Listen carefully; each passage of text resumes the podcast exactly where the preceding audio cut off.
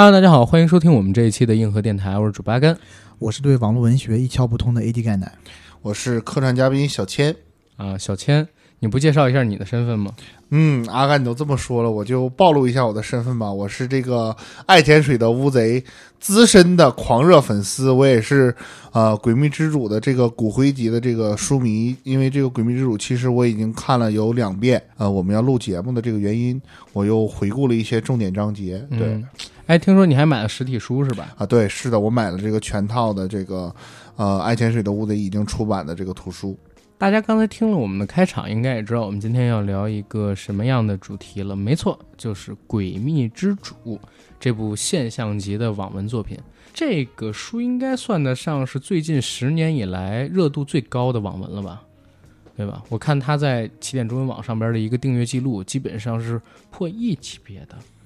对，其实因为我真的是看完这个网络小说，嗯可能真的得有这个十年以上的时间了。那我觉得《诡秘之主》它在起点中文网取得的这个成绩，包括说订阅人数啊，嗯包括说它最火的那几个月的这个打赏的这个金额啊，确实是月是票什么的。对，确实是这个突破了起点中文网的多项记录。对，对，这本书其实是从二零一八年到二零二零年的五一期间连载的。然后连载的这段时间里边呢，不但是持续获得了起点中文网上边所有书籍排行榜第一名，然后月票总数也是屡破纪录，那我有一个问题，这本书其实是阅文集团旗下的，对吧？嗯。那为什么我之前好像有听很多人讲过《一人之下》啦、嗯斗罗大陆》啦，嗯，但是《诡秘之主》反而比较少听到有人提起。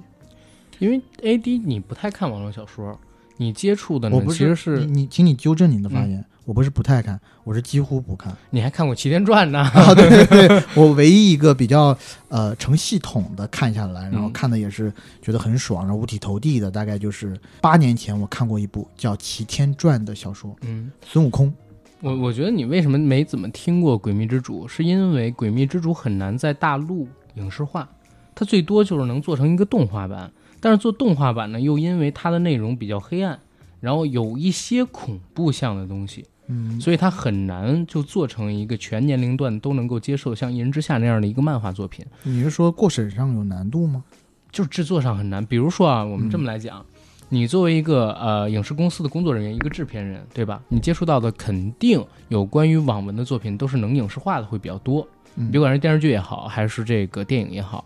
但是《诡秘之主》它和国内很多现在火爆的网文不同，它首先故事背景跟时代背景很像是维多利亚时期的英国。哦，然后它里面的人物跟角色绝大部分啊，绝大绝大绝大部分，可能除了三四个人之外，基本上名字都是英文名，然后长得也都是金发碧眼，所以在国内它很难被影视化，这是第一点。第二一点是啥？就是它叫《诡秘之主》嘛，其实这本书里它有很多克苏鲁，嗯还有一些神秘学的元素。那你比方说，呃，人物在修炼自己的过程当中，他会升级、会进阶嘛，变得更强。那他在变强的过程当中，身体可能会产生一些异变。你比如说像男主角，他在某一次啊、修炼升级的时候，他在过关的时候，自己浑身长满了粉红色的肉芽。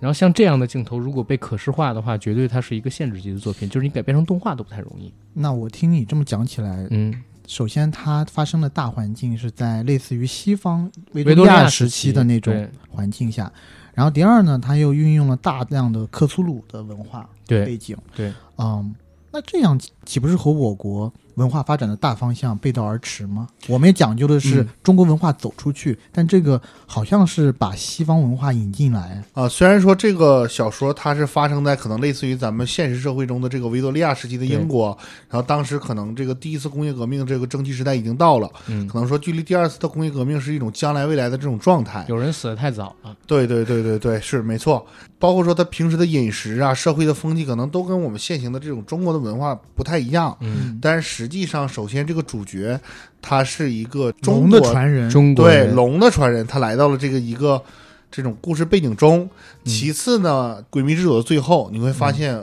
爱潜水的乌贼下了一盘很大的棋，笼罩在这个维多利亚时期的这个社会上空的一个大 boss，他是一个东方是于，东方的一种神秘力量。对，记住这个口号：福生玄黄天尊。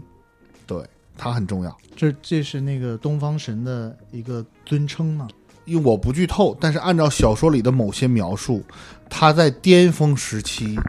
活生生的消灭掉了这个社会中公认的一个非常厉害的一个神，并且呢，他是独自垄断或者说控制了一整片大陆，嗯。非常的强。所以你说中国文化走出去，我们可不可以理解为，就是诡秘之主他是乌贼告诉我们，中国人民一旦强大起来，某些国家地方的人联合起来也干不过我们。哦这是第一个啊，那就是神话界的战狼了。哎也不也不能这么你可以，你可以这么理解也，不也不能这么讲，我觉得不能这么讲。反正战斗力比较爆棚。对，战斗力比较爆棚。然后第二一点是啥？就是《诡秘之主》其实在国外很火。就是如果大家最近这一两年有看关于网文出海的新闻的话，会知道从一零年代初开始，在海外就有一些懂中文的网友，然后自发性的去翻译一些在中国非常火的网络文学作品，像什么盘龙啊，对吧？星辰变啊，然后像什么之前说的舞动乾坤，对吧？斗罗大陆都有翻译成英文的作品在海外流通，甚至连海外的网文读者，很多人都已经知道所谓的金丹是什么，原因是什么。对，但是就是说，在国外走红的这种网络小说，其实它细分是两个大的这种方向，一种就是传统的道家、佛家的修真、嗯。修修炼、修仙，修仙，嗯。可能说我结金丹，我甩飞剑，我这一招手这就天天塌地陷，这种就惊惊雷是天塌地陷紫金锤哎哎。啊，你说你说那个。啊，可能就是有些人一招手就是天塌地陷，哦，那是不是说就是惊惊雷这通天修为，天塌地陷，紫金锤，紫电，说玄真火焰，九天玄剑，惊天变。可以吗？确实有点跟这个精灵有点像啊，就是说 战斗 对，战斗那那个类型的有点像《诡秘之主》，不像这种啊。对对对，他的这个战斗力值比较高。嗯那另外一种就是像我讲，类似于《诡秘之主》这种西方冒险的斗破苍穹啊是啊，这个什么炼金魔法师啊、近战法师啊。嗯其实我当时看近战法师，为什么呢？就是我看了这个呃魔戒之后，那个甘道夫那就是典型的近战法师，就是我能整个风，我能整嗯整点火，然后我又能拿大剑劈砍。我当时就是受这个影响，就看了近战法师。嗯但事实上，就是这样的题材，因为它跟西方的一些文化可能有相通的地方，嗯所以说基本上出海以后的网文都是这两个方向比较火。我能想到的，如果说你真的把它影视化，那主角一定是两个人，呃，演外在的戏的时候，一定是一个外国的面孔，他自己一个人思考或者说内心去考虑事儿的时候，哎，又是一个这个中国人的形象。哎其实我觉得你们就想多了，为什么我们在中国哪儿找那么多演员，包括群演去拍一个就是金发碧眼的人主角的戏呢？我是说，如果好莱坞改编的话，他也一定要这样，至少找一个华裔。是找刘刘思慕啊，刘思慕演不了那个周明瑞的，刘思慕可以演罗塞尔，因为罗塞尔穿越的时候年纪其实比较大了。对，啊魔女的滋味真不错对。他要是想找一个去演克莱恩的人，只能找我，年纪上比较合适，九三年。就也这么丑。小仙儿的表情，是这样吗？我 惊了，我说是？真惊因为了小千看过，就是你看过这本书看过这么多遍嘛，所以你是不是有发言是带入了发言权。就是周明瑞，应该你代入的是我吧？就是周明瑞是不是长这么丑？长得倍儿帅，我觉得，不彦祖。我觉得周明瑞长得挺帅的。对呀，如果说你让我代入的话，我觉得那怎么的也得是这个刘昊然这样的级别啊，对不对？啊，那就行。嗯，行吧好吧，好吧，那我觉得是这样，你们就是既然聊了这么多，嗯，能不能给大家介绍一下《诡秘之主》到底讲的是怎么样的一个故事？我们不给大家透太多，对吧？就是我们把这个批这个书的一些设定，以我们自己的角度来给大家讲。因为《诡秘之主》首先这本书我刚才说过四百四十多万字，然后它也是更新了很久，我们很久之前看的了。嗯、如果想要以一个比较快的时间给它顺下来，可能会丧失很多东西，所以大家别杠。如果有什么说的不对的，自己可以去看书。大概的故事呢，就是说，在一个很像维多利亚时代背景下的这么一个地方，有一天，一个人醒过来，这个人头上呢有一个被枪爆了头的洞，这个洞呢在快速的愈合，醒过了之后，这个人记得自己名字叫做克莱恩，但是他是一个穿越过来的人。你说到这个场景，我要画一个重点，嗯，他沐浴在红色的月光中，对，沐浴在绯红色的月光中，没错。然后他醒了过来，他记得自己名字呢叫做周明瑞，是一个中国人，然后生活在跟我们差不多时代，应该也就二零一七、二零一八年吧。然后不知道为什么，哎，突然醒过来就发现自己变成了一个金发碧眼、脑袋上有个洞，而且洞还在还在快速愈合的克莱恩，然后自己到了一个类似于维多利亚时期的这么一个地方。开始他以为自己是穿越到了西方的古代。可是越到后来也发现不对呀、这不是自己熟知的历史当中的那个时代，因为在这个世界上边是存在非凡力量的，就是存在着魔法，存在着各种召唤仪式，存在着神，存在着恶魔。他生活在这样一个时代，他自己认为自己可能是穿越到了一个平行空间，最离谱的是，这个世界也没有霍格沃茨，啊 是。但是很有意思的一个点在哪儿？就是周明瑞作为一个穿越者，他到了这个世界之后，他居然能，嗯，引发一种特殊的效果。这种特殊的效果呢，能让他身处于一片灰雾当中，而这片灰雾可能存在着种种秘密。他自己就想，是不是我这个复活，跟这个灰雾，我的伤口快速愈合，也跟这个灰雾都有密切的关系。这灰雾到底是啥？他穿越到克莱恩身上，刚醒过来之后，其实呢，嗯，生活还比较拮据，因为那个时候他没有什么钱，也没有工作。但是随着他一步一步的成长，一步一步的向前去前进，他加入了一个叫做职业者的组织。职业者这个组织，你可以理解为类似于是，呃，国民党时期戴笠的那个军统组织。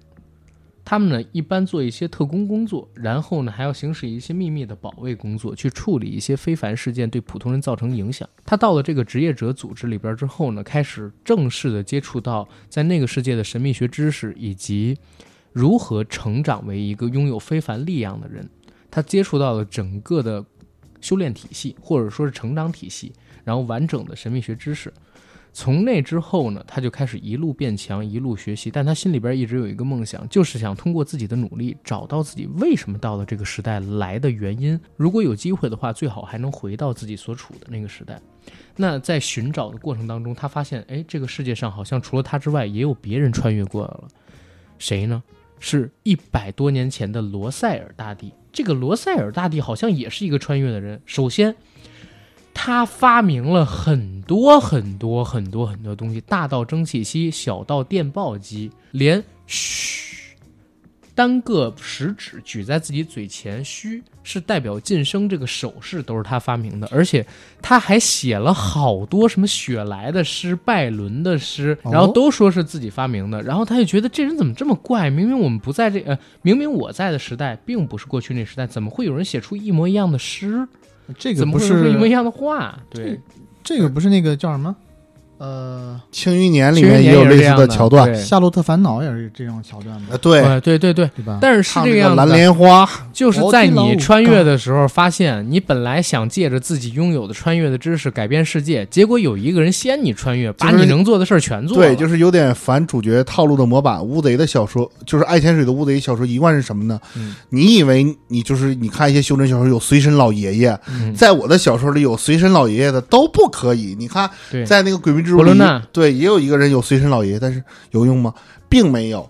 但是他啊伦纳德不好意思，随身老爷爷是什么东西？就是指有一个前辈，或者说非常牛逼哄哄的一个角色，嗯他因为出了什么事儿不严谨，哎，苟延残喘到跟你依存共生，他需要扶持你，让你强大，啊帮他报仇。那不就是像那个少林寺的火攻头陀传功给张无忌？不一样不一样。我告诉你咋回事儿，就是这种网络小说里边一直有一个套路，就是男主角为什么别人成长的快，嗯，要不然就是幼年有个什么特殊的经历捡到个什么。那也是跟张无忌一样，啊大肚白猿，不是对吧？捡到了要不然九阳真真神功他，光捡到不行，他捡到的这个东西里边呢，应该寄存着一个灵魂，没有肉体然后它呢会寄存在你的身体里，啊，那我也有然后它，拥有知识，然后去给你指导。那我也有 sample。嗯你们看过《通灵王》吗？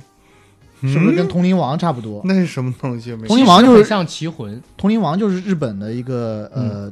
动画和漫画的作品啊，就是他的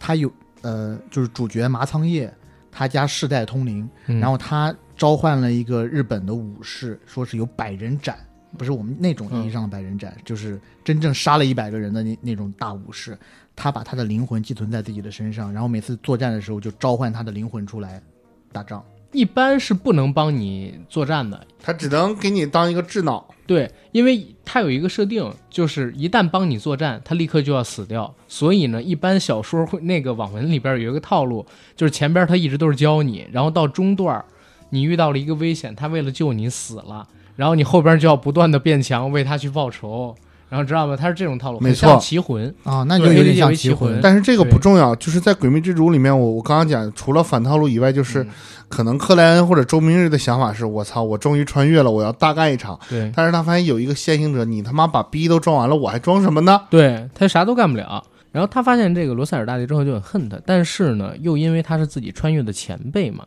而且又混到大帝了，他就想知道罗塞尔大帝手里边到底有没有什么关于穿越的秘密，或者说他到底经历了什么。然后他发现有一个东西叫做罗塞尔笔记，在这个世界上，关于这本笔记有很多种传说，有人说这个笔记有神奇的魔力，啊、喝了它有神秘的力量，然后等等等等的。但是当他看到这个笔记的第一瞬间，他就确定罗塞尔一定是一个穿越来的中国人，就是因为那个笔记实际上是用简体中文写的，对吧？只有他能看得懂。然后呢，他就开始不断的利用灰雾的力量，利用灰雾的力量，然后去寻找这个叫做罗塞尔笔记，其实是日记的东西。然后在寻找日记的过程当中，借助灰雾，还有他自己本身的努力，他不断的变强、变强、变强。中间呢，有经历过很多的爱恨情仇，他成立了一个组织叫塔罗会，然后终于在大概这本书更新到三分之二左右的时候，他了解了这个世界的秘密。这个世界的秘密是什么呢？它其实并不是穿越到了一个平行宇宙，或者说一个另外的空间，它其实还在地球，只是我们人类的文明在他生活的，比如说二零一七年、二零一八年那段时间里边出现了问题，毁灭掉了。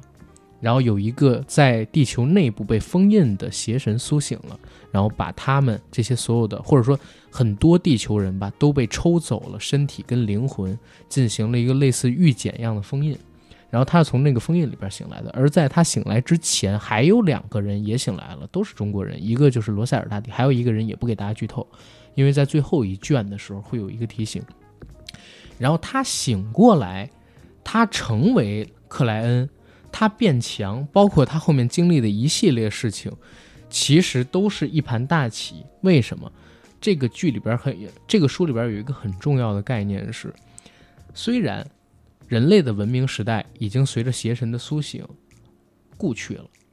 幸存下来的人类利用文明的只字片爪，然后做出来了一个类似于我们现在看到的维多利亚时代，在这部书里就是克莱恩生活的那个时代的文明。好像生活还会按照既定的步伐继续下去，像一个轮回一样。可是不可测的一点是哪儿呢？在外太空，在地球之外，也存在着其他的力量。这些力量想要入侵地球，他们的到来会带来地球的末日。所以，地球上周明瑞穿越成克莱恩之后所处的那个时代里边，所有还存活的神都要努力的提升自己，然后他们形成一个联盟，去合作，去对抗这些外来的神。所以你说穿越者克莱恩也好，还是说罗塞尔也好，还是说在他们之前醒过来的那个人也好，还是说在这个地球上已经成神很多很多年的人也好，他们都在下一盘大棋。这盘大棋就是我们自己可能有争执，但是我们要不断的培养新鲜的力量来补充进我们地球守卫军联盟，然后我们要对抗外来的侵略者。其实大概是这么一个故事，我当然简化了非常非常多啊，包括灰雾是什么，然后塔罗会里边有什么，塔罗会又做了啥，都没有讲。但是这个概念本身，我觉得已经差不多能描述整个的主线故事了。它的细节描写很精彩，而且这本书我其实看《爱潜水的屋子》，我只看过这一本。我觉得他的书有一个最牛逼的地方，或者说他的写作风格里边有一个很好的地方，他一直会做首尾的呼应。它不像三叔一样啊，就是挖了坑不填。爱潜水的乌贼经常挖坑，甚至有的时候第一章、第十章、第十五章，他挖了各种各样的坑，有可能在第一卷里边就给你其中某些坑做了回应，但是有些坑可能要到第五卷、第六卷，他写到三百万字、三五百万字的时候，他再给你填上。但是这本书完结的时候，其实大部分的坑，我觉得基本上都填完了。它可以再延展一些部分到这本书的续集里边去，但是主线故事确实已经结束了。我觉得这在一个长达四百多万字或者数百万字的网络小说里边很难做到，因为你写的太多了，很多网文作者自己其实都不记得还有什么坑没填了。而且像这种网文，我在猜想他们写的时候不会像有一些作家一样，他会有一个提前的大纲吧？他如果连载这么多的话，他是不是就是边写边想，甚至是写到后面，然后为什么有的网文它前后不呼应？可能就像你讲的一样，它是不是就是在连载的过程中，它才往后想它之后会怎么样的发展？爱潜水的乌贼在写书的时候，他是一定会先写一个特别详尽的一个大纲，嗯，并且他埋过的一些坑，他自己会有单独的一个文档去记录。啊，对我看过乌贼的一个采访，他是这样，但是他的大纲其实是设定大纲，就是人物的发展有可能会改变，嗯，但是它的设定是非常详细的，包括就是我在刚才咱们录之前我说这本书里边有一个很多网络小说长文长篇文的那种啊做不到的，就是物价的稳定。你比如说你到大概两三百万字的时候，一万镑还是很值钱很值钱，它的物价没崩溃，它不像有的网络小说，你说呃刚出来的时候物价交换是用银子。稍微修炼了一点了，说物价交换用晶石，你要用下品晶石，然后一百个对你而言就是很贵很贵的钱了。可以稍微进阶一点，你就是中品晶石，一个中品晶石换一百个下品晶石，再进阶一点是一个上品晶石换一百个中品晶石，然后动不动就几百个上品晶石这么交换。然后你再进阶一点，告诉你上品晶石不行了，我用不了，我得用下品墨石。再进阶一点呢，就变成中品墨石，再变成上品墨石，然后它都是一比一百的关系哦。你比如说一百两银子换一个下品晶石，你想到上品墨石的时候，它物价翻了多少？然后墨石关键还不会是这个修炼的终点，在这种特别长的小说里边，可能在末时上边还有一个东西叫原石，然后最后交易都是几千万个极品原石。然后才能够达成一个某一件物品的交易，你说这东西怎么玩？所以物价会崩溃。所以那我能不能理解为，像这些你所谓的物价，很多作家是用这种，呃，就是金钱的累积去从侧面反映他现在就是修炼的实力。修炼的实力，包括他现在得到的法宝的珍贵程度。其实你可以简单的理解为，就是作家在一开始没有很多作家没有像乌贼一样，在一开始写一个很完整的设定。嗯，所以导致他越写就越崩溃。但是你比如说像乌贼的这个设定，《诡秘之主》的这一个，它里边的硬通货叫变式、苏勒、金镑，嗯然后你可以理解为它是一比十的一个兑换关系，最便宜的是便士，便士呢就是一是一块人民币，然后苏勒是一等于十块人民币，然后金镑是一等于一百人民币。所以到最后，哪怕就已经写到快收尾的时候，一万金镑。就相当于一百万人民币，还是对于主角是一笔就是比较大的财富。对，虽然他有积累，但是永远不会出现那种，在这本书里永远不会出现那种，你前期几个便士买几个面包去吃饭，但是到了后期的时候，你突然花出五十万金镑，然后你呢就跟大家一起吃饭，这种类型的东西没有的，就是它物价保持很好，证明它有一个非常好的设定。对，那这个作者就是非常严谨啊。对很多这种，我不是说哪部小说，就是很多网络小说到最后，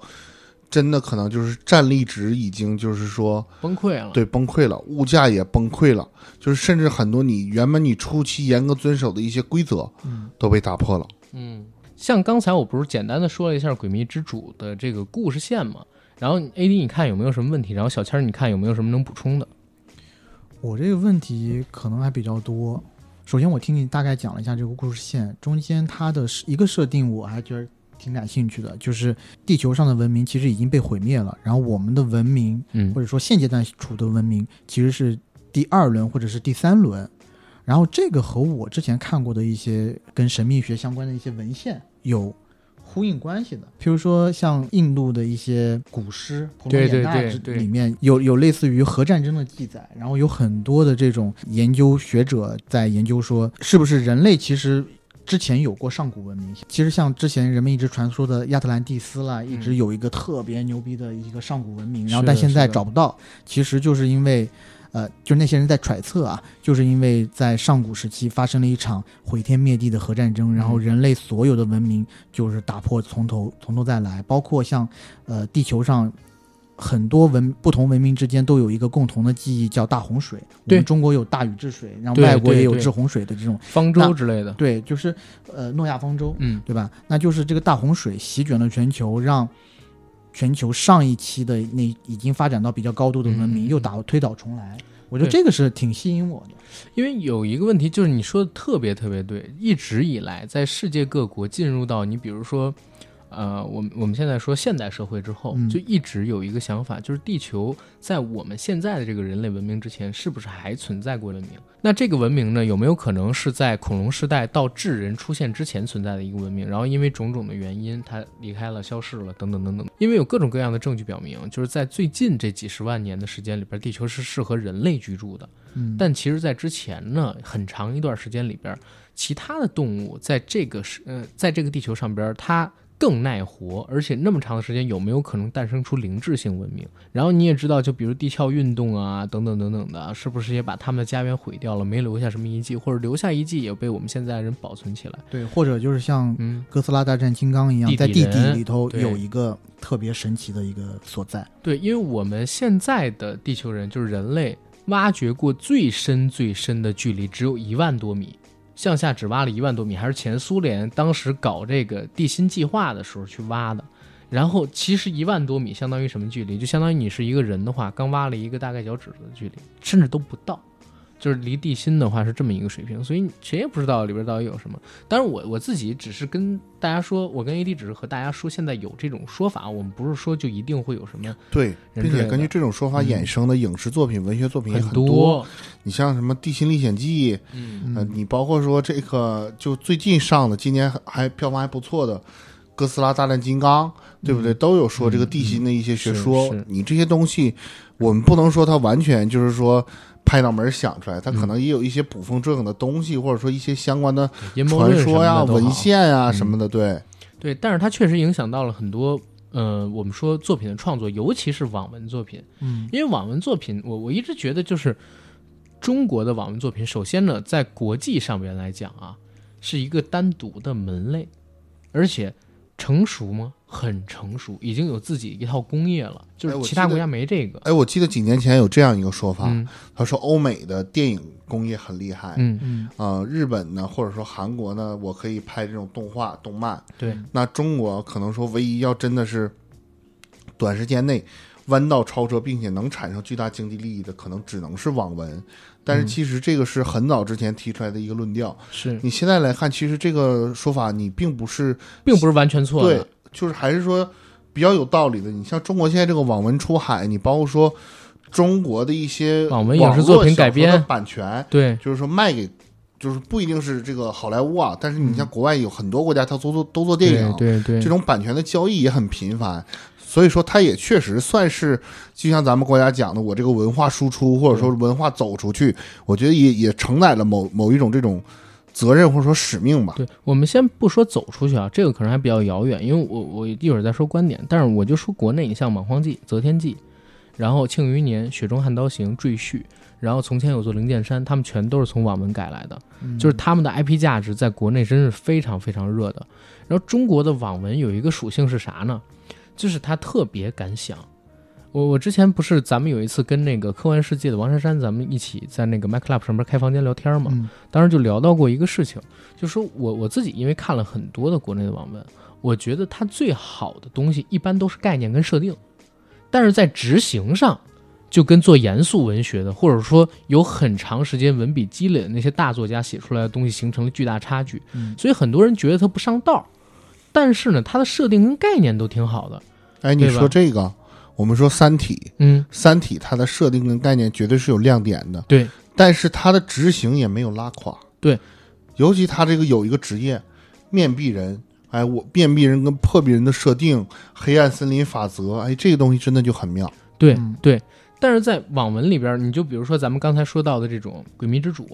或者你说像《庆余年》那种，《庆余年》也是其实穿越到未来，只是他后来才发现，对吧？包括说，呃，我我自己很喜欢的一本网文，就小的时候看的，叫呃《无限恐怖》。它其实我一直特别希望它改编成一个游戏或者说电影，起码是头号玩家级别的。如果那概念能拍出来啊，它是开创了一个无限流，网文小说的流派。对这个事儿真的不是一个小事，它是开创了一个网络小说的流派。你想想，要是出这么一游戏，你想不想玩儿？你你说它讲的是啥？有一个是这样，有一天呢，这哥们儿正在上班，电脑上边跳出了一个，你想感受真实的生命吗？Yes or no？你要是点 Yes，你就会被吸入一个空间，然后到这个空间之后，他告诉你，好，你现在手里边，比如说，呃，有几百个奖励点，用这几百个奖励点，你能兑换这些道具，然后你就出面前出现一个长长的目录，那个目录里边有枪、有子弹，也有弓、有剑、有刀，然后除了这些之外，它有一些魔法兵器。有一些魔法兵器，比如说传说中蚩尤使用的武器，嗯比如说这个道德天尊使用的武器，它全都有，从低到高，包括孙悟空的金箍棒也有。然后呢，它里边还能兑换一些血统跟体质，比如蜘蛛侠血统，它从 E D C B A S 往上走，血统越高越强。然后血族系统就相当于吸血鬼，也是从这个级别开始往上走。然后你还可以兑换兑换内功，内功是 E D C，从 C 往上开始，你叫真元。它是一套的东西，就是你可以通过不断的去做任务，去积累这个东西，然后它设定是啥？你怎么积累这些能兑换东西的奖励点数呢？每隔十天，在这个世界里边生活，每隔十天你会被扔到一个恐怖片，或者扔到一个特别危险的故事，或者说电影里边去。比如说男主角叫郑扎，谐音叫做挣扎嘛。嗯他第一次被扔进去的世界呢，实际上就是《生化危机》第一部。他醒过来的地方正好就是那个激光牢笼，把人全都切割成碎片的那个地方。嗯然后第二部被扔进去的呢是异形，第三部被扔到的里边去的是贞子，第四部呃就是那个午夜凶铃啊，嗯咒怨咒怨加椰子，然后后边还被扔过很多的恐怖片世界，比如说木乃伊啊等等等等的。然后他的故事其实前五十章文笔很稚嫩，但是越写到后来越有趣。就是这个故事，我自己觉得它其实你要是手里有很多海改编的那个版权的话，能做成一个很好看的剧。它概念比《头号玩家》早。然后如果要能改成游戏，就太牛逼了。我印象特别深的是，在《无限恐怖》里，哈利波特也有出镜哦，就是那个世界啊，对，不是《指环王》，魔戒出镜了，啊对对对，魔戒戒魔戒了，因为它里边设定到的一个概念，你知道是啥吗？就是人类呢，呃，有两种发展自己力量的体系，一种叫基因锁，一种呢叫修真。修真其实是科学的意思，就是用科学，然后不断的去研究，不断的去研究，不断的去研究，改变人最深底呃最底层那种生命的代码。然后你用你了解的对宇宙的知识，去引动世界上的各种力量，各种存在的那种未知的力量，然后通过你的符文也好，通过你手里边掌握的科技技术也好，把这种力量具现化出来，去攻击别人，或者说对自己改变生命体征，然后让自己能活得更久，等等等等的。然后基因锁呢，就是从人体内部开启的一种力量。然后比如说一个人被逼到绝境的时候，你会发现那个人可能举起一辆车，啊，然后老太太为了保护小孩儿，可以就是抵住一个墙倒下来的墙，在地震的时候，然后他的理解就是这个东西开启了基因锁，但是开完基因锁有很大的可能性会受不了这种力量，肾上腺素的激发会死掉。能活下来的人呢，然后就可以慢慢尝试，不断的开基因锁，越开越熟练，越开副作用越小。基因锁有五层，然后越开越大，然后到第三层，你知道会出现什么吗嗯，？AT 立场。牛逼牛逼，EVA 也在是吧？就是他跟你讲，人最本质的力量叫做心灵之光，嗯然后心灵之光就是 AT 立场，你的基因锁开到第三层、第四层之后，就是你肉体力量已经开发完了。然后每个人都有自己独特的心灵之光，你要不断去开发。所以在那本书里边，其实还有一个设定叫人类补全计划，因为基因锁一共有五层，然后第六层，呃，怎么去成为第六层基因锁的存在？东方就比如说中国系有一个方法，通过修真加那什么的补全，开发什么内宇宙之类的。然后黑人呢，就是他们那个系的基因锁强者有一个方法，就是通过吸血呀等等等等的集合其他人的力量去造成。然后白人呢，当时做了一个尝试，就是利用一个叫做生命之树的阵图，把全世界的人变成橙汁儿。嗯，然后把他们的心灵之光全都汇到一个人的身上，然后这个人就成第六层，就成神了。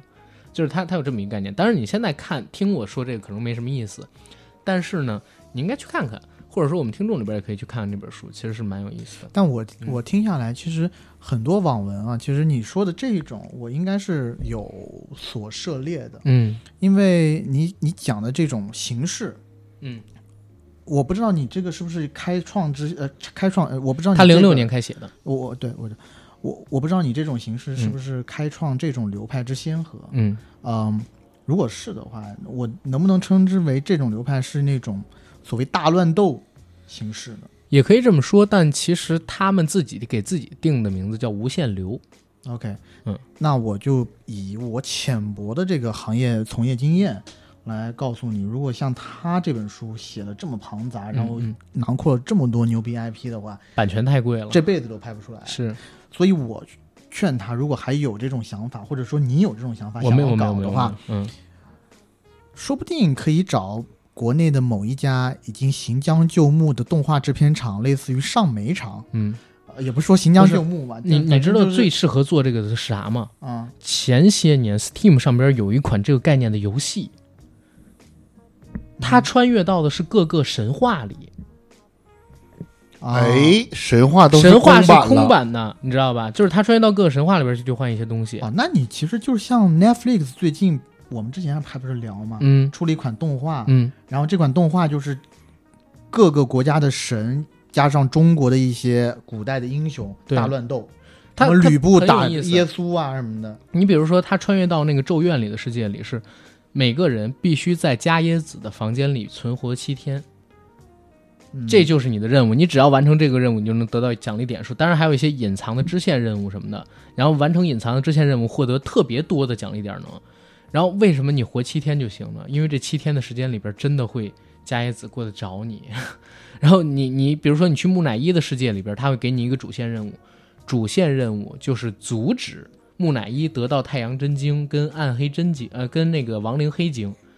然后你你完成这个就可以。然后你的支线任务，如果你能杀死，就是那个木乃伊的反派，你就提前结束了你这一期的任务，你能得到更多的奖励点数，然后你就回去能把自己变得更强。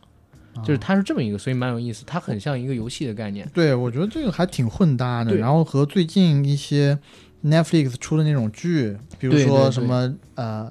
哎，那个那那个剧是什么？爱丽丝的什么东西啊？哎，其实弥留之国的爱丽丝，对对对，我觉得它和最近 Netflix 出的一些剧，譬如说像什么《弥留之国的爱丽丝》啊什么的对那种感觉挺像，也是也一些人进入到一个空间，然后特定的时间需要去去完成任务。对对对，我一直觉得像这种类型的影视剧，真的和游戏特别像。其实，你这么讲的话，现在流行一个词叫元宇宙，嗯，那你不觉得无限恐怖其实它也可以就是说套用元宇宙元宇宙这个概念吗？是它可以套这个概念，但是现在炒元宇宙的非蠢即坏啊，我们得说。可是就是就刚才说那个 Steam 上面那游戏，它明明概念挺好的，但你知道吗？就做的很拉垮。嗯那名游戏名叫什么我都忘了，但之前确实是有的。不过我们回到《鬼迷之主》啊，嗯嗯，鬼迷之主》它在海外红，真的是很红，很多人都在看这个书，就是因为它的时代背景，你看起来就像维多利亚，你翻译成英文之后，你会觉得老外看起来其实也没有什么太强的违和感。它是国内很多的玄幻小说啊、网络小说扔到海外之后会遇到的情况。然后他真的在海外的成绩很出色。我其实一直想着，就是《鬼迷之主》，他应该找一个特别牛逼的翻译，帮乌贼呢把他的文笔给润一遍。嗯润完之后，其实有机会就能卖给一些大的，你说流媒体公司什么的去做个剧或者做个啥。因为从设定还有他的故事的文本上面来讲，它的悬疑感是够的，它的戏剧冲突也够，而且有一些场有一些桥段真的蛮精彩。我自己个人最喜欢就是贯穿第一章第一卷到第四卷的复仇之路。哦，不对，第一卷到第五卷是复仇之路。他在刚刚开始穿越到这个世界上的时候，有一个对他很好的队长。这个队长是帮他从普通人成为了一个非凡人士，然后教导他像他的大哥一样，然后带领他成长，教他做人，保护他。但是这个队长呢，最后成为了一个某个嗯被叛变的他们那个呃他们那个派别里边叛变的高层人士的工具人。那个叛变的人是为了想让自己变得更强，设下了一个圈套，然后让他的队长还有他们这些呃底下的人吧去做炮灰，然后这人捡了渔翁的捡了渔翁之利，包括克莱恩就是周明瑞穿越成的那个人，那一场战争之中，那一场战斗之后本来都死掉了，奇迹般的因为灰雾之上的那些力量复活了嘛，然后他就一直想为这个自己的队长报仇。这个报仇花了多久呢？篇幅大概用一百多万字，然后最后的报仇他设了一个好大的局，是把自己所有能带领的力量全部都带到了那个决战的空间里边去，最后他所有力量基本都用完，只剩他自己。他自己抛开了，比如说那个红祭司牌等等等等的位格跟身份，拿了一把叫做丧钟的枪走出来，然后对着那个也已经快脱力的敌人说：“这一枪是职业者的，这一枪是呃我们以前城池里的人的，这一枪是我的。”最后他就打的那一枪说：“这一枪是队长的。”然后当他打到这个人的时候，这个人彻底死掉了。然后队长当年暗恋的那个女人也在暗恋队长，但他们俩一直没表白。队长死，然后这个女人呢为他复仇的时候，也算是奉献自己的生命。临死之前就倒在克莱恩的怀里，因为克莱恩有一个能力叫做无面人，他可以幻化成各种人的样子，他就幻化成了队长和这个即将死去的女子。他们俩跳了一场舞，然后就很美队，你知道？美队跟卡特特工最后那个东西，但是他整个。复仇的线，包括队长死这个线，用了一百多万字的篇幅去写，就是整个的线索是非常细而且隐秘的。但是你到最后去勾的时候，完全能勾得上，因为他要打的这个敌人手里边有一个东西叫封印物零零八，是一杆笔，鹅毛笔。这杆鹅毛笔它具有一个类似于死亡笔记的能力，它写下来的东西呢会成为现实。哦，啊，所以当刺杀小说家有点意思。所以你在看完第一卷，大概到第三十万字，第一卷结束的时候，在第一卷的结尾，你会发现，这有一个人在拿一杆鹅毛笔写字儿，然后这个鹅毛笔串起了第一卷前三十万字所有的人物关系跟事件，然后你会用这个角度发现，哦，如果它是一个小说的话，这些人所有的行为，就之前所有的行为都是被设定好的，本来看起来一点关联都没有。就好像是随机撞击的一些事件，但是你通过这杆笔最后写的可能说几百字，你会发现全都是某些人设计好，就是最后那个就是就是在复仇的时候打死的那个反派中的。其实简而言之，这一百多万字就是一个主线，因斯赞格维尔必须死。如果你要说概括全书的话，也很简单，就是被零零八和阿蒙支配的恐惧。嗯，你问题是什么？因为他这个体系很严谨，然后我在做咱们这期节目之前，我也得。去做一些功课嘛，嗯嗯，然后我发现哇，他对于整个修行，就是凡人修行的这个道路设定的好复杂，总共有二十多条职业线，是吧？对，其实他的设定是这个样子，就是能成为凡人、能成为神的路不止二十二条，是现在已知是二十二条。嗯，然后每一条成神的路呢，其实你都可以理解为是一套规则，就是世界你所存在的这个宇宙跟这个空间运行的逻辑。如果你能掌握其中的一条，然后你就可以成为控制这一条的神。前提是你这一条没有人成神，没有人掌控，你才能就是空的，你才能掌控。就每一条职业线，对，或者是发展的道路，只能有有一个真神。对你，比如说像男主角他选的序列呢是占卜师序列，嗯，这个呃每一个序列都是从九到零。然后从第四层开始，你就不再是普通人，你就会成为一种生命极其漫长、类似神话生物那样的存在。然后序列零就是成神，就是你掌握了整个序列的规则。然后比较有意思的点是在哪儿？就是在它的这个设定里边，其实有一个跳脱于几乎所有网文，我第一次在这本书里边看到的逻辑是啥？说人类是不太可能通过。正常的锻炼或者说修行，提高自己的能力，然后让自己拥有非凡力量的，就是他会告诉你说，这个世界上有非凡力量的不是人类，但它存在非凡力量的生物。那人类如果想成为有非凡力量的存在，该怎么做呢？就是把其他生物身上的非凡能量偷过来、抢过来，或者说呢，把他们杀死，然后把他们的力量夺取过来，提取他们身上的精华，熬制成一种魔药，配合特殊的仪式。然后让自己变成非凡生物，那其实底层逻辑上来讲，就是他通过不断的吸收有非凡能力的这些生物身上的力量，改变自己的生命属性，让自己慢慢的变成一种非人的存在。刚才不是说，如果一个普通人要变成有非凡能力的人，要喝魔药吗？嗯，对吧？这个魔药呢有两种获得方式，一种就是非凡生物身上获取，另外呢就是从。其他的非凡人的遗体遗留下来的那些能量上边去获取，就这魔药是这么制作出来的。就比如说你现在是一个六级的，嗯。一个我这个序列的强者，你死了，我正好是一七级的，我我相当于吃你那，然后我就死了我吃你？也可以，嗯。但是你就相当于你是我魔药元素，但是因为我是去抢其他人的能力嘛，嗯，我喝了他，我喝了或者说我吃掉了他身体，然后我才能变得呃有这个能力，那就会涉及到一个问题，这份能量里或者说这份魔药里会有我占据的那个人的精神意识，所以我要不断的把精神意识消化掉，才能完全的掌控这个能力。如果我没有消化掉他残留的精神意识，我自己就会变成怪物，或者受到呃已经死去的那个人的精神影响，变成他的繁殖品，是这个样子的。所以他要不断的去捕猎，去获取呃魔药的制作配方，去杀死那些非凡生物跟比他更强的人，才能够吞噬他们留下来的魔药，让自己变得更强。然后要不断的对抗他们留下来的精神意识，才能让自己不变成疯子，不让自己变成怪物。他的这个玩法是这样。行吧，反正嗯听起来就比较复杂。对所以他这一套其实是我看过的小说里边比较符合逻辑的。大家如果都跟你讲，人类只要修炼就能变强，真的像那个奇遇博士一样，每天做几百个俯卧撑，跑十公里，然后蛙跳多少次，卷腹多少次，他就能变光头。当然有可能变光头，范迪塞尔就是这样的。但是能有他那么强的能量，我是不信的。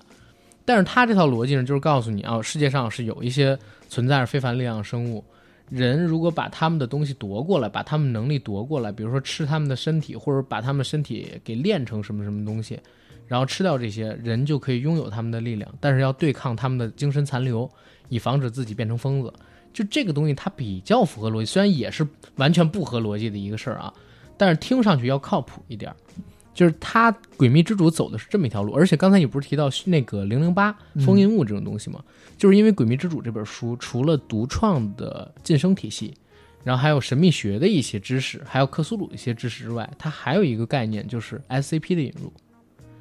SCP 基金人可能会知道吗？不知道什么是 SCP 基金会啊。嗯我觉得这个阿甘，你可以跟大家重点的科普一下。就是在呃大概一零年代初的时候，在国外的某一个论坛上边出现了一封类似于是政府的机密文案的影印件。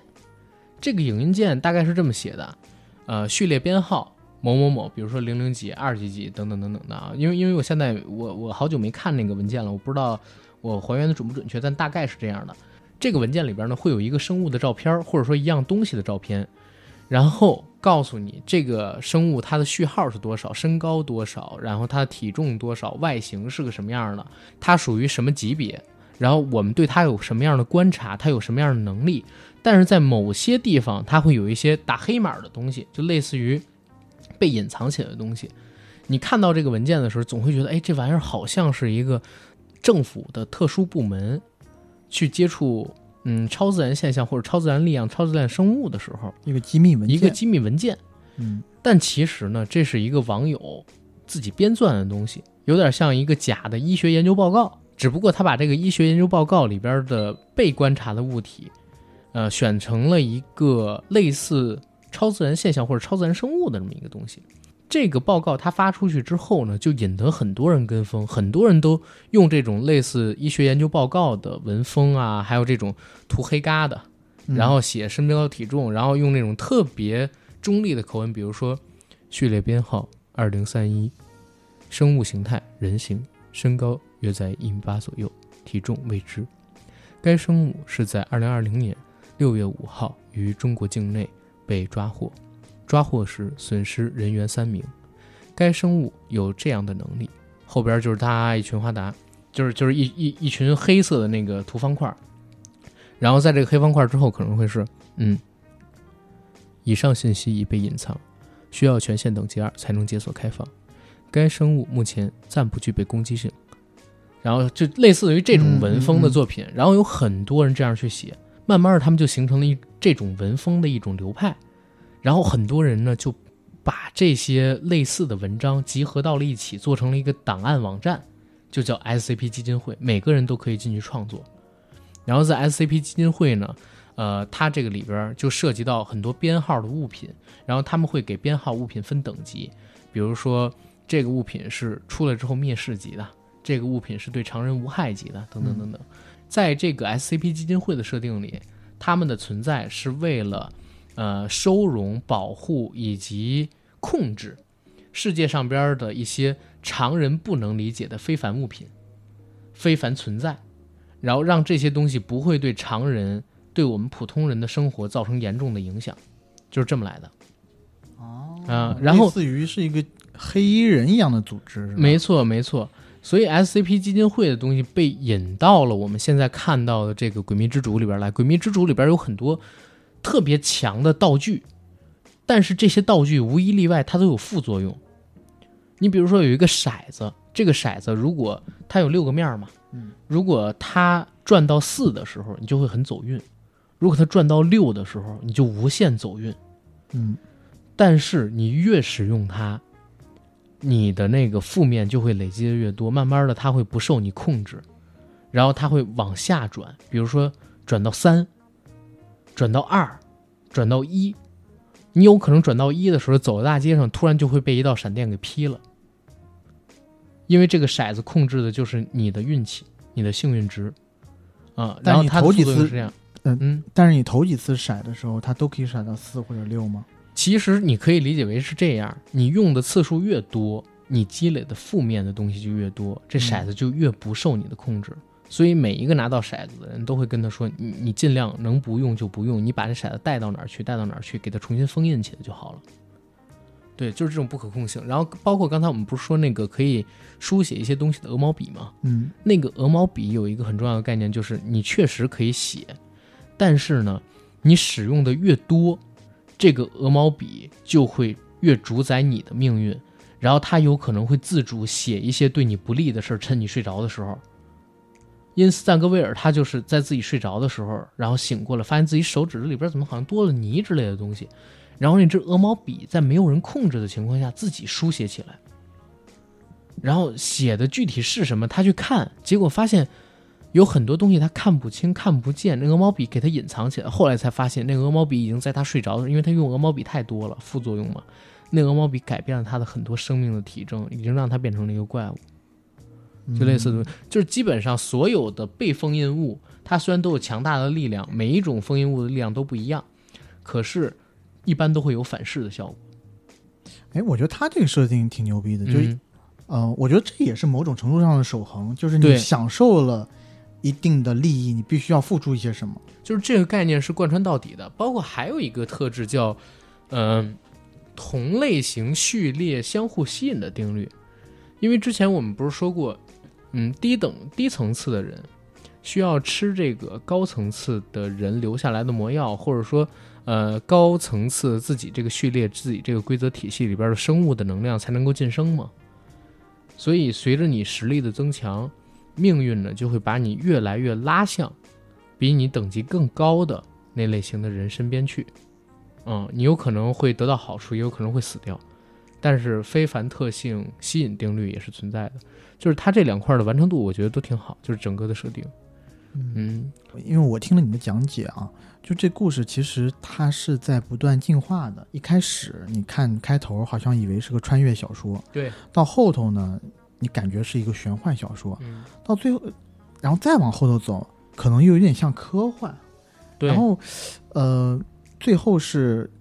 地球上产生了一个所谓的地球保卫军，然后这就是地球保卫军是我说的了。哦，OK，那嗯实际上是成为了一个什么样的组织？然后他最后是要去抗衡外太空的这些邪神，是吗？对，因为地球上的这些神都是本土神嘛，哪怕中间有各种各样的误会，大家也要嗯怎么说呢，一致对外。同仇敌忾。对，同仇敌忾，因为你自己闹，就是最后别管谁死了，赢的还是地球这一支儿。嗯，但是如果我们不打外来的侵略者，信仰你的人也会死掉，然后你自己也会死掉，对吧？左右都是死。我相信，就是这个地球上面本土的神明，哪怕有各种矛盾，他们也会选一个更能保护熟人利益的方法去抗争，对吧？所以他们就联合到一起了，对抗邪神了。不过在这一部的结尾，外来的邪神还没有真正的入侵过来，男主角是已经成神了，但是他还要不断的去准备迎接。或者说他在调整自己的状态。对，所以肯定有第未来有第二部。像外太空的邪神和咱们现在地球上的这些是已经成神的这些人，是同一个东西吗？就是像 EVA 里面，我觉得像生命层次应该是差不多的，生命层次都代表着这个宇宙的某一种规则的一个完整具现化。但是呢，它是不是比如说都是人类，那不一定；或者是不是都由人类或者说碳基生物而掌握的这个规律形成的神，那不一定。就咱这四百多万字里头嗯。还没有写到外太空的神到底长啥样，就有可能过来的是一个是的魔方，是的，也有可能，或者是一块毛巾，也有可能，是一个扫帚。都有可能。哎，嗯，它是这个样子的，就是这个概念，它到后边我不关键我不知道它第二部会怎么写，因为你说到第二部的话，那个克莱恩已经那么强了，现在他有多强？你给大家讲一下。他成神了呀，就是他对，嗯你就具象化他干了一些哪些事儿，然后跟咱咱中国古代的这些神仙，对吧？太白金星、啊，太白金星他不是他不是孙悟空一个链体系，他不孙悟。空什么的，我我这么跟你说吧，他可以就简单的举个例子，他随时都可以制造一场数十万人的死亡，上百万人的死亡都可以的。上百灭霸，呃，有可能呃，也不像是捏响指那么简单，他可能一挥手，然后出片雾就毒死那么多人什么的都说不准。然后他的生命，然后也已经被延长到近乎无限了，永生那种。嗯，那他现在的就是绝招有没有？其实没有到了那个生命层次之后，用的都是规则跟自己对世界的理解，就是对对你所存在的这个体系的理解去伤人。就是你比如说，我们以前我听着你看的是，我哎，我我这么讲，就以前我们看成龙的，嗯不是我们看金庸老师的这个小说，经常会有一个什么降龙十八掌，得用固定的招式才能把你的内力放大，是吧？嗯然后去伤害人，招式特别精妙。但是其实，在这种你说玄幻也好，或者说这种网文，或者说这种修炼体系里边，他们到最后比的不是身体里的能量的多寡，嗯他们很多的内容其实比的都是对这个世界的规则的利用。你就像我小的时候，特别小的时候，我记得我看过一个科幻片，那个科幻片里边呢有红色和蓝色的两种蜥蜴人，然后还有爱因斯坦在，爱因斯坦没有死，在那个电影里啊没有死，而是到了一个时间跟空间都和地球很不一样的那么一个地方那个空间里边去。然后那个红色的蜥蜴人当时想要攻击爱因斯坦，爱因斯坦动了一个手指头，那个红色的蜥蜴人就从走过来的状态退回到了即将要走过来的状态。然后这样两遍之后，旁边人劝他你别动了，他用一个手指头就可以让你变回小时候，因为他在那个科幻片里边其实讲的概念很像刚才我们说到那种情况，就是因为那个科幻片里的爱因斯坦已经洞悉了宇宙之间时间的秘密。他可能随便动一个手指头，他动的频率跟浮动就能撬动这个世界上它的那个时间线啊，或者说空间的一个薄弱点，制造出一个黑洞，或者说制造出一个时光倒流的漩涡，把你卷进去。啊，就是利用巨大的信息不对称，对，我其实可以拈花遮叶，皆可伤人。是你就像那个武侠小说里边有说一个呃武者，他在跟别人兵器对上的第一时间，就发现他这个兵器上啊内力就过去了，就发现他这个兵器上有一个特别脆弱的地方。嗯，然后下一次攻打的时候，他就直接打这个脆弱的地方，把兵器打断，然后刀呢直接砍到那个人头上。轻轻一指，对然后有的那种小说里边他会写，就是这个人呢，他因为对物理规则已经非常了解了，他脑子里边只要稍微一算，就可以知道自己方圆一米以内的空间哪一块最薄弱，然后他用一个什么样的力气。啊，固定的这么一个力气，然后就可以撬动这块空间最薄弱的地方，然后形成一个破碎的黑洞之类乱七八糟的东西，就可以打破次元。就类似的这种说法很多，当然不现实啊，很多地方。他利用这种信息不对称的力量，嗯可以造成一个小的蝴蝶效应，对，就用最小的力，然后去一个制制造，就是制造一系列的连环连，呃制造一系列的连锁反应去击败。就是利用世界本身的力量嘛，你所嗯存在的这个空间本身的力量去打你嘛。你再强，你不可能强得过你所存在的这个空间的。就是他的概念可能是这样，所以你说他们有具体的什么招式吗？可能没有。嗯、能量的多寡其实到最后也不是特别的重要。嗯，然后他们可能要用的是对这个世界的理解。对，哎，那我还想问，就是他一开始选择占卜师这个职业的嗯道路，那他之后，譬如说他升级的时候，嗯他的呃职业是有变化的吗？还是每每一直都是层都会变占卜师？每一层都会变，因为他的职业转职系统，其实也不能这么说，因为呃，我刚才不是说每一条路线其实代表的是一个规则，嗯，或者说一个权柄，对吧？然后，那我第一个序列九男主角选的他可能是占卜师，占卜师代表的是什么？代表就是在特定的情况下可以提前预知一部分的命运。嗯但是占卜师的下一个就是序列八是什么呢？它的升级是什么呢？是小丑。开始男主角很不明白为什么小丑是占卜师的这个下一节，直到他完全的掌握了小丑的魔药，拥有了小丑所有的能力之后，他才发现哦，是这个样子。虽然可以洞见很少的一些命运，但是你很难改变命运，只能去做命运的小丑。然后在小丑再往上走之后，就是魔术师。魔术师代表就是你成为了命运的小丑之后，你也要尽全力去向观众们扮演最盛大的表演，欺骗观众，欺骗自己。嗯然后再往上走呢，是无面人，就是再下一个境界。无面人它代表的是什么？就是你可以扮演所有人，但你只能是你自己。你可以扮演所有人，去带入所有人的命运，甚至去逃避命运、摆脱命运的审视，但是你只能是你自己。就是它是一步一步往上走，在原有的这个概念下，一步一步、一步一步的进化，让你越来越理解你所代表的这个规则到底是什么，或者你所修行的这个规则到底是什么。其实它这种嗯、不同职业中的转变，或者说不同称号之间的转变吧，我觉得对，更适合的是这个。是嗯，跟其他的网文，我觉得要更深一层，因为每一每一个称号之间的转变，它还有这么深，我觉得有一点点深奥这种哲学哲学思辨在里头。是，他是有一点，所以我当时看到这个书的时候，我挺惊的，就是看了很多年的网文，虽然这几年看的比较少，但是我我在看这本书的时候，我还真是有点惊讶。我说现在网文领域已经开始有这种作品了，就你还记得吗？咱们那天跟张半仙儿跟那个王珊珊咱们聊，我说为什么现在网文领域还没有出现那种特别特别牛逼的作品？我我就觉得得给他时间。嗯嗯，对吧？就像我们一直说什么广电这个审核之类的东西，我觉得再过三十年，广电里边管审查的人很多也都是刷着 B 站长大的，这是不可控的，对吧？也不可抗的，不可逆的。嗯然后你再过三十年，现在其实很多人觉得对网文圈它有这个鄙视链嘛，嗯，觉得上不了大雅之堂。但是你看那一年就是一七一八年的时候，咱们节目里边应该还有我去采访蔡骏的时候，他就说，中国的网文已经发展到了一个很高的水平，商业上很高。嗯然后其实他的艺术成就也在不断的往上边走，但是还需要一到两代人的沉淀。当读着网文长大的孩子成长起来，然后他们也从名牌大学毕业，开始走上创作道路的时候，然后他们有了很好的文笔，开始用网文的思路去写网文的时候，网文就能真正的出现那种影响大众的，我我们说走入文学殿堂的作品。当然，这个时间可能要很久，还有十年十几年。但是你看我们现在提到的这一本，对吧？就是《诡秘之主》，它开始有架构一个世界，而且这个世界比较真实的能力了。啊，它不能说是网文的巅峰，它只能说是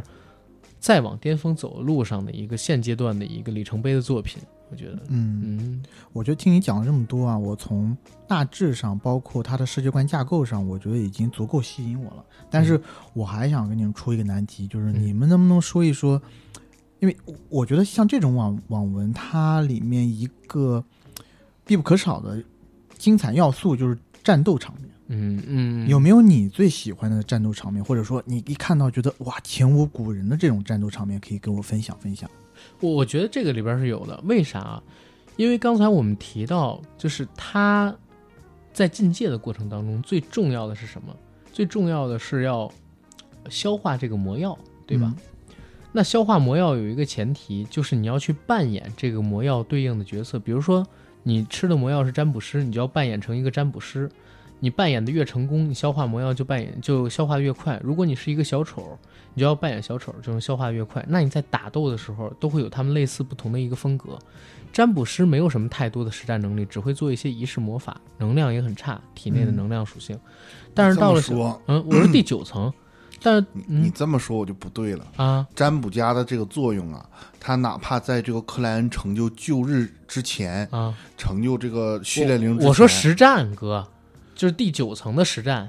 对，就是对他的实战是有作用的呀，啊趋吉避凶啊我我那我知道，我是说真的在打的时候，然后我正要说序列八嘛，啊啊啊！序列八小丑就是像小丑一样有极强的平衡力、身体力量，呃，然后呢还有一些就是肢体上边常人做不到那种能力。然后到了序列七魔术师的时候呢，就可以通过打响指，然后做口技，做空气子弹出来，然后呢还可以在火焰当中瞬移，在方圆比如说几十米的火焰当中不断的瞬移，就变成了一个比较强的能力。无面人可以随时的、随地的变换成各种人的样子、身高、外貌，甚至可以男变女。但是呢，呃，能他没有特殊的能力，但是会把你之前几个领域的能力都进行一部分的提升，然后再往上到了密友大师，你可以操纵别人成为自己的密友，然后之前我们刚才说的那些能力也都可以往上再增强。就是他是这样一步一步的，然后在打的过程当中，因为经常要以弱胜强嘛，乌贼就是爱潜水的乌贼，我其实只看过他这一本作品《诡秘之主》，他是很喜欢写布局的一个人，包括他描写这个男主角克莱恩嘛，经常有一句话，一个准备好的占卜家序列的呃对手是最难被击败的，是会在某些程度下占优势的。所以每当有一场巨大的战斗的时候呢，男主角就会提前做布局，比如说在什么什么地方埋下一些什么什么样的装备，在什么样的地方呢派驻一个什么样的人，怎么给自己安排后路。所以他的打斗虽然很惊险刺激，但是呢，你永远知道他有后手。这种布局上的巧妙是很多无脑直 K 的那种，上来就给你咔咔开干，那种网文里没有的。嗯，所以我觉得这些东西应该是比较精彩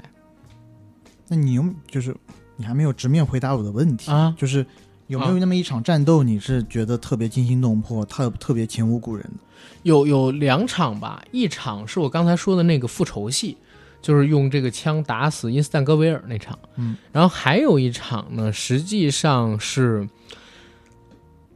队长死的那一场。队长死的那一场是那一场，其实还很像就是我们看的电影。你有没有记得？就是以前有一个片子叫那个《罗斯玛丽的婴儿》，嗯，就是有一个邪神叫真实的造物主，妄图通过一个仪式回到人间。这个仪式是什么呢？是他的一个狂热信徒，呃，把一个少女给勾引了，然后在跟少女那啥的时候做了一个仪式，妄图让这个少女怀上真实的造物主的孩子，就是他的那个嗯造物主之子嘛。这真实造物主在那里边是一个邪神啊，一个倒吊着的一个十字架上边一个类似于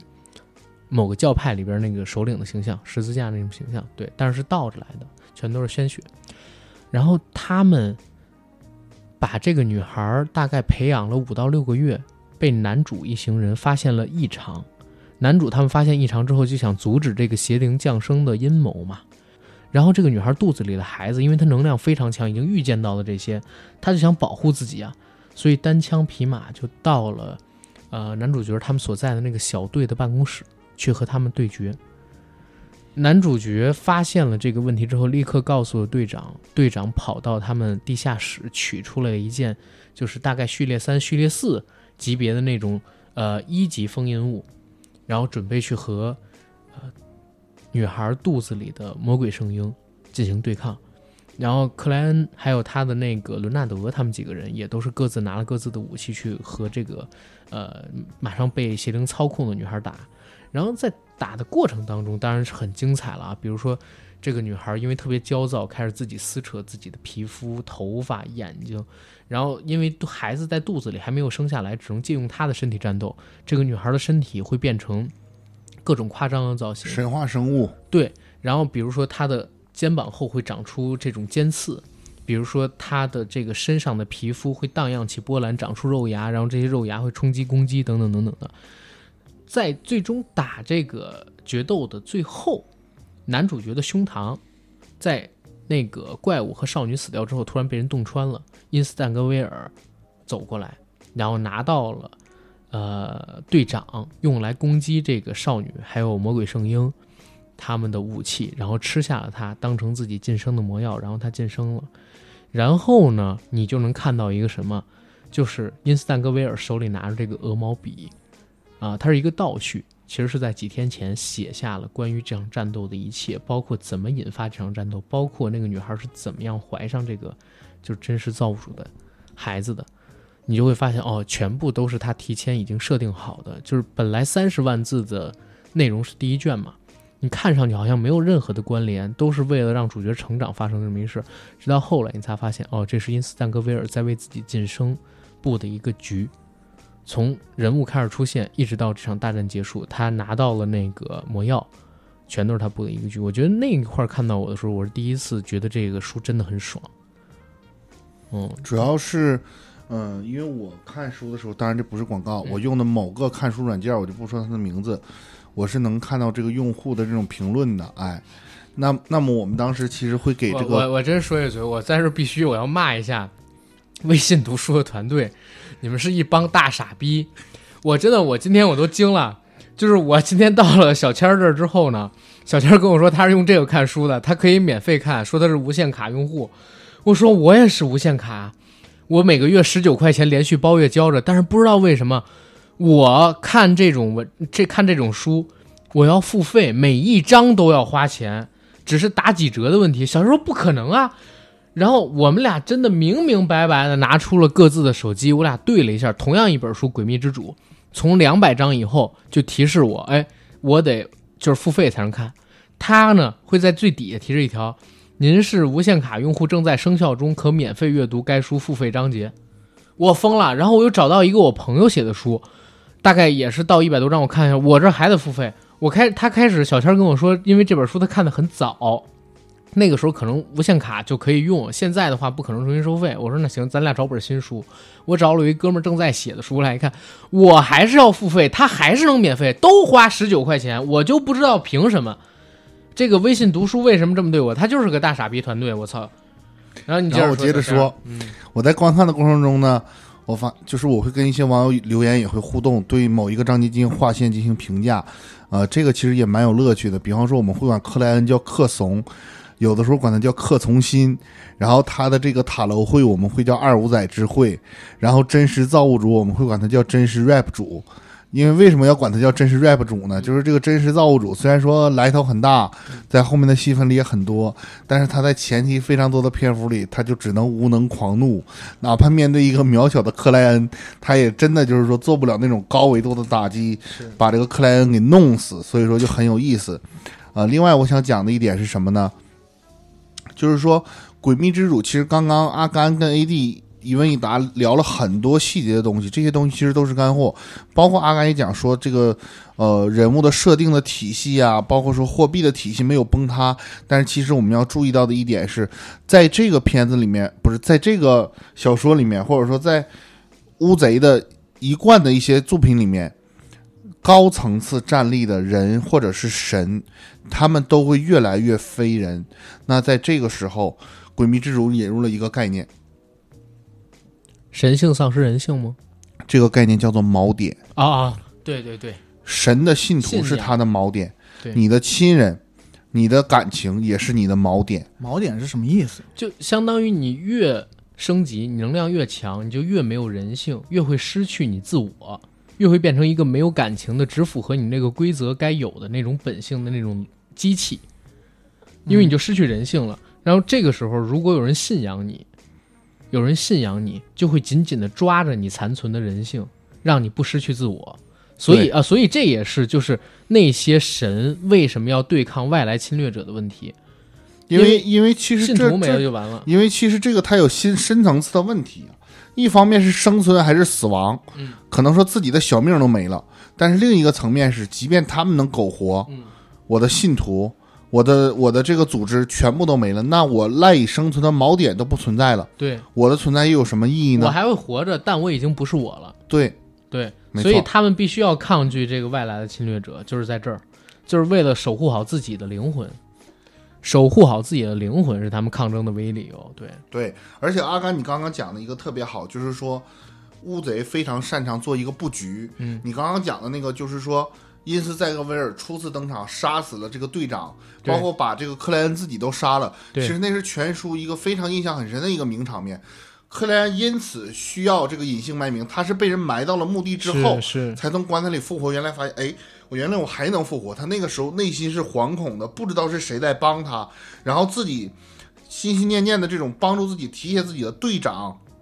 很多志同道合的战友都被屠杀。对，包括他以后只能远离自己的家人，不能让这股神秘的势力危害到自己的家人。他忍辱负重，当然他心里只有一个想法，就是因斯赞格威尔必须死，就是这个对必须死他必须都得死。对对，所以说，你看到最后一百多万字的时候，嗯，这个克莱恩终于靠自己的努力把因斯赞格威尔杀了。可能很多人会觉得，哎，为什么过了这么多字，克莱恩才把他杀掉？但是你要明白一个前提，乌贼写的书不会让一个人盲目成神，他会用一些合理的一些剧情的安排和道具，让一个人慢慢的成长。那因斯赞格威尔初次登场的时候，他有序列一的封印物零零八，然后他本身也是一个高端战力，克莱恩只是一个刚刚成为职业者的非凡者，对两个人之间的差距是一个鸿沟般的差距。后面克莱恩在这个过程中合理的去升级进化，在最后他杀掉这个克莱，他杀掉这个因斯赞格威尔的时候，你就会发现，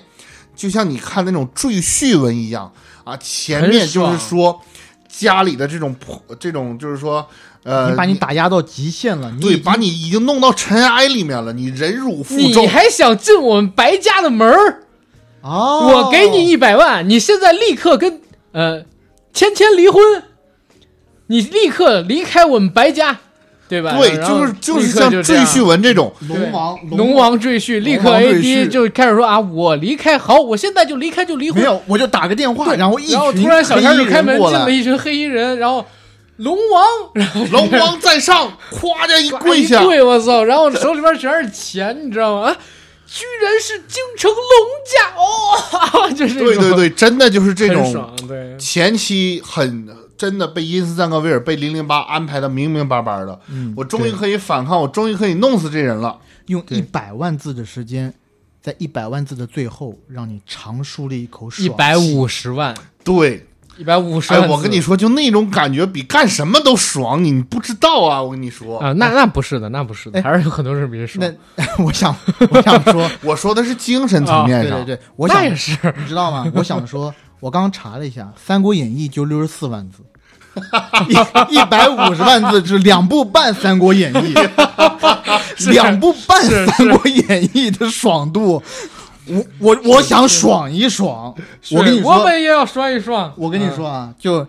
阿甘说半天这一个多小时的废话，啊，我觉得抵不上小千儿最后小千最后这几句，对，可以可以可以，而且你的这种就是，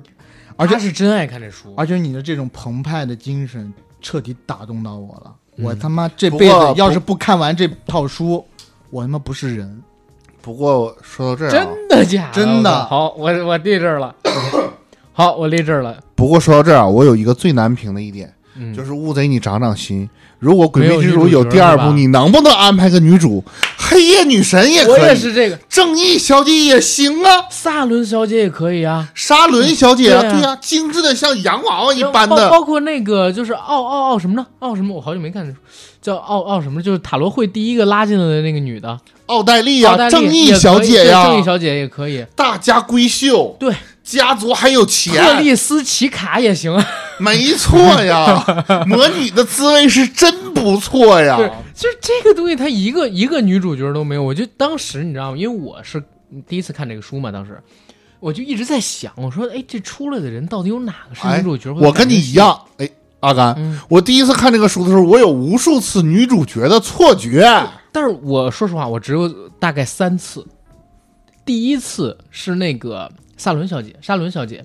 出来的时候，因为后边有一个说什么新年快乐，然后沙伦跟她说了一句嗯新年快乐，然后当时好像脸上有点笑，冰冷的脸上，我想哦这是感情戏。然后第二一个是啥？第二一个是她当时被那个 A 先生追杀的时候，神秘女王就是罗塞尔的闺女出来了。那不是奥黛丽，对，嗯，不是奥黛丽，对，是那个罗塞尔的闺女，是神秘女王，对吧？然后当时我就在想，我操，罗塞尔拿你当兄弟，你想拿他当岳父，结果后来他也没有那个感情戏，你知道？我其实我觉得罗塞尔的闺女就跟他是最配的了。然后又到了后来，又到后来，好多女主角出来，我就在想，哪一个是究竟哪一个是？而且我都已经看到一半了。当时我说，怎么我觉得，我觉还得，没有？我靠！我觉得，如果真的出第二部，最有可能的就是搞一下自己的前辈黑夜女神吧。对黑夜女神出来的时候，我在想会不会弄，因为他那个书，操！但是你说要到后面，第二部还没有，就真的过分了。就像刚刚 AD 讲的，他要用至少六部《三国演义》的长度，才能让我们看到克莱恩终于有了女朋友。不好意思，《三国演义》六十多万字，现在四百多万字了，四百五十万字已经过六部了，四六才二十四啊，七到八部，对他可能要用七到对八部的长度、可是要用啊。十部才能找到女朋友，我他妈真哎！但是这块也是，就是他给的很多点是很恶趣味的，就是很很有意思的。对，你比方说，你是一个穿越者，你现在到了那个呃维多利亚时期，大概那时候的英国去，嗯然后你跟人装逼的时候，你突然说了一句：“这可能就是幸存者偏差吧。”你说完这一句的时候，你心里边肯定想说：“哎，这人肯定没听说过，他肯定得问我是不是幸存者偏差。”嗯，然后其他人会告诉你，对，罗塞尔大帝真的是一个语言天才，他发明的好多词，真的形容这些事儿形容的太贴切了。你说不定还会说马斯洛需求什么之类的吧。你作为这么一个 穿越者，你当时很想死的，你知道，你本来想装一下逼，结果人家夸的是另外在你之前的那个让你装无可装。然后你看到罗塞尔的手稿，他他因为他后来做了一个发明家嘛，嗯，包括他的晋升之路也跟发明有关系。他发他自己一个人推动了蒸汽时代，做了电报机，然后后面呢，他的手稿里边有一个东西，说我们应该把目光放向遥远的太空天空啊，我觉得可以向上发射一个什么东西，然后人手中有一个便携式的电报机。我操！然后男主角看到这个的时候是疯了，哦你不会连手机都想发明吧？后来男主角怎么觉到自己啊，非打砸抢烧啊，对吧？劫掠别人的第一桶金是自行车，这是罗塞尔极少数的蒸汽时代能有但是没发明出来的东西，而且可能哦很可能是黄涛，也就是罗塞尔大帝留给他的不屑于发明的这么一个东西。对，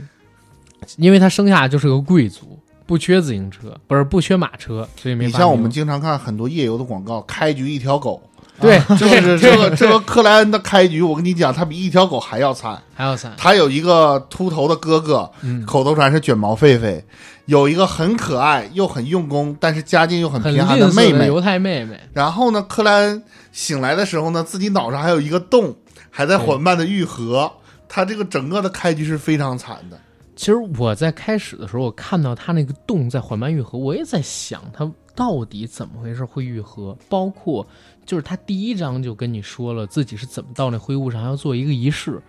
他到了多大概多少两百万字，这两哎不是两百万字，三百万字的时候都还没给你讲这事儿呢，到了三百多万字才跟你四部说，快五部《三国演义》都写完了，还没跟你讲他头上那他后面洞为什么会愈合。，对，他后面才会告诉你后面为什么，才会告诉你。包括谁那个牛逼哄哄的男人浮生玄黄天尊到底有多恐怖。是，它它里边很多设定是很牛逼的，包括其实我还有一个印象，就是白银城，那个哎呀，我们的小太阳，对白银城还有那个真实造物主，我跟你说，这个可能是夹带私货，因为在中国的网文领域里边啊，就是所有的西方教派。基本都是以反面形象出现的，对对对对对，所以我们管他叫真实 rap 主，对。只能无能狂怒，他不能对这个主角造成一个真正的那种大伤害。哦，中中国原来是这样的这个梗。我跟你这么讲，我不能说意淫强国，但是网文它本来就是一个从最早就是叫 YY 出来的嘛，对，所以你能发现很多那种讲，比如说有西方教廷存在的那种世界的故事里边的网文小说，一般他们的领头都很愚蠢。都很愚蠢，而且很坏，而且男主必须要打开更大格局，比如说飞上天界啊，飞到异界之前，先把这个教廷给灭了。对吧？先得弄一个，然后包括不平不足以平民愤，对，包括就是有一些更怎么说呢，更更更敢写的人，更古早一些的张三丰异界游，对对不对不？是我说更敢写的人会直接就写这个，比如说日本，在他的这个什么 崛起叫什么瀛洲啊东瀛啊对对，然后就给整了。然后当然了，乌贼可能不太干这个事儿，但是乌贼的这个小说《诡秘之主》我觉得可能更高级啊，更高级，是一种高级黑来的，就是真实的造物主。还有堕落造物主，对，他的外号就叫堕落造物主嘛，而且就是人家都会说这是全知全能的神。对，没错。嗯，你看牛逼哄哄的浮生玄黄天尊都不会这样称呼自己哟。对，这是一种高级黑，他倒吊着，然后他所有信仰他的人，你都可以理解为是疯子，啊，对信仰这个没有一个正常人哟。没有一个正常人。明白明白。我们这个就不不展开不展开讲不展展开展开讲，我觉得咱们也再聊不下去了。对呃，我哎，我想问小千，你一直在说的那个魔女的滋味很不错，这个梗是啥意思？你能不能跟我解释解释？你首先要记住一个名字，特丽斯奇克。哎，这个是魔女真实的名字，但是魔女呢也是一个序列，嗯每一个男人才有资格成为女人，不是女。男女都可以，但是男人如果修炼这个序列的话，在巫女那个阶段会变性。对，会变成女人。对然后正常而言呢，你可以理解为这种魔女跟魔女交欢的人呢，都是不得好死，或者说不会有好下场的。对，但是那不是说的是阿甘？阿甘去泰国的时候什么玩意儿，胡说八道！我他妈找过这种魔女？胡说八道！我操！我对天发誓，我绝对没有！我操！对天发誓，立刻死！我们书归正传，嗯但是有一个男人，他黄涛，嗯罗塞尔大大帝从刚开始只是想找一个妻子脱离单身，嗯到后面去这个跟自己的兄弟呀、朋友的这个贵族夫人发生一些超友谊关系，到最后他已经不满足自己的这个想法了，他要尝一尝啊，魔女的滋味。对魔女的滋味。因为魔女是这样，那它不叫黄涛，叫喉咙涛吧？可能是，可能是，啊，但是呢，罗塞尔大帝在跟魔女啊嗯发生了一段经年累月的超友谊关系之后经，年累月是这一炮是天长地久吗？是指保持了一个长期的这种关系之后，他由衷的发出了一声赞美：“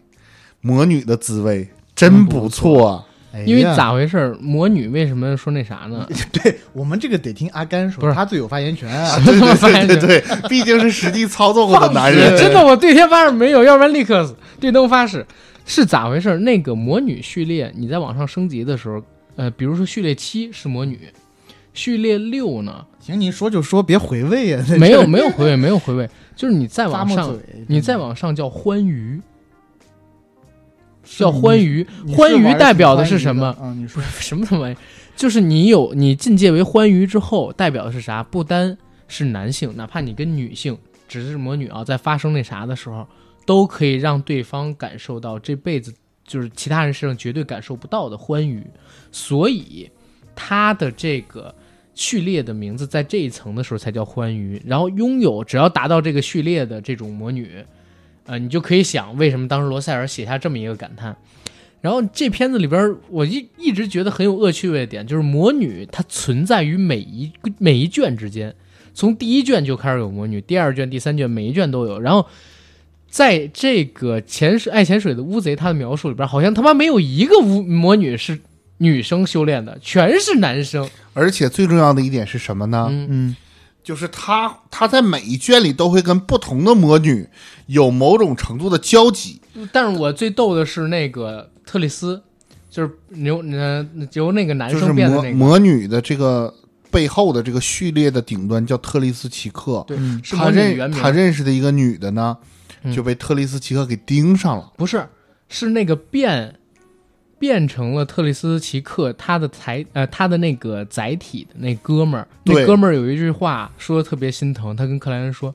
你信吗？我曾经也是个男人，我比你还大，然后我现在每天要扮成女人，而且。”我很讨厌被男人碰的，可男人每次碰我，我就会觉得很开心，我就会会有一种兴奋对我就会我就会兴奋，哎就是这种东西。那我啊这时候又出来一个问题，就是，所以它每个序列的最高端，你到序列零以后，他的人物是同一个人吗？不是。称号是固定称号，对称号是固定特里斯奇克就是这个原初模拟只是有的序列的老大已经有了，对，有的序列是空缺的。因啊一直都没有。对，我告诉你是这个样子：如果这个序列曾经有人成了序列零，嗯，那只要没有新的序列零出现，这个原来你这个说法法不严谨。啊、新的序列零出现的前提是原本的序列零得被人给咔嚓了。是得咔嚓了，但是只要还没有人立那个真正成为序列零，他的意识就不会完全消，散。就是百百足之虫，死而不僵。所以呢，就会有那种信仰以前的序列灵的那种信徒，妄图通过某些仪式让这个序列灵复活。对，你看，在他这个世界里有典型的几个死而不僵的啊，对，门先生、对对对。魔女、对、嗯，欲望母树、对，堕落造物主、他们都是这样。真实 rap 主，对，所以所以你就看就是他们死了，但是他的信徒想就是有复活他们，各种各样的这种原因吧，导致他们要么就是死了，要么半死不活，要么就是疯了。对、嗯对对，但是他们的意识不会消散，在没有新的序列灵顶替他们之前的那个位置的时候，他们的意识不会完全而且。说到这个，你有没有记得嗯星之上将的母亲嗯，原本是他的父亲哟？是这块儿也要他的说啊父。亲后来变成了他的母亲。也是魔女的那个对呀？我告诉，你，还有一个好玩的，那不是跟卡戴珊他老爸一样的吗？他老爸是啊变女，但是有一个好玩的事儿，有一个途径叫猎人途径，啊，他跟魔女是相对的。对，就是女女人变成变男男人，对没错。到了你升级成猎人这个，那跟新西兰那个举重运，动员一样。对没错，你就会从哎，女人你都能在变成男人现实中哦不找到对不对影子。不对不对，新西新西兰举重运动员是男变女，对呀，啊猎人也是男变女呀。猎猎人是女变男魔女是原变男变女，对，魔女是男变女，猎人是女变男。就是他也是一个非凡守恒。我跟你说，你们说了这么多啊，我就理解到，就是这个乌贼他本人他恶趣味非常重，因为我一看这世界里面最厉害的，怎么不是零就是一呢？嗯，最厉害的是零，而且最厉害的是零，它可以包容，啊它可以包容一，没错。而且你看他零只有一个，没一了，这个对这个世界上不是？你看他一旦有了零，零在一个序列里只有一个，对吧？孤苦伶就是可仃，对，然后没有一，只要有零的时候就没有一无依无无靠无靠，对吧？无依哎呀无靠那你这么说不就发了，对吧？零序列者别地域那么多，你别地域歧视，我操他妈给我删掉，我操！这不是地域歧视，这就是零都啊！这谁所以我是觉得不知道？大家都可以看看《鬼迷之主》啊，对我觉得大家都回味无穷的作品。就是这个社会上，或者是这个地球上每一类人去看《诡秘之主》啊、这个地球上每一类人去看《诡秘之主》，都可以从这本书里面截取一部分自己喜欢的东西带走，对。永远的珍藏于心间。没错，，喜欢魔女的呀，喜欢猎人的呀，喜欢序列零的，喜欢序列一的，喜欢哎，好像只有男主角，真的他没有爱人，他没有女朋友。他是无性恋者，对，他的眼里只有哥哥跟妹妹，还有卷毛狒狒。对，我觉得我们今天把这书真的是聊的透透的了，太深了，太深。了，我靠！让我听起来这本书不光是它从它的体量上是顶了八部，呃，两两套四大名著，你这么说很得罪人没有两套四大名著，它还是一个网文，但确实是这些年网文路上的一个巨大的里程碑。对对对，但它内容的高度上，我觉得也离那种类似于果核中的宇宙不远了。听你们这么说，起码是呃，没没没没有没有，金子，我觉得跟霍金子也金老师可以读一读，啊跟霍金哎老师差很多，差非常非常多这个人类简史级别的吗？别别别也不是，不是吗？尤瓦尔赫拉利尤瓦尔赫拉利要干我们，你知道你这么说？就是我们看完这本书之后，嗯我们有了一个快速找到同好的这么一个暗号。对，你在人群中高喊一声“魔女的滋味真不错啊”，只要向你投向这种意味深长的眼神的人，每一个人，每一个人，他一定看过《闺蜜之主》。对，那有没有可能是每一个人，每一个人都像阿甘一样去过泰国？放你妈！这种可能也不排除。但是但是我得我得说一句啊，就是这个书它其实还是被归类到通俗文学里边去，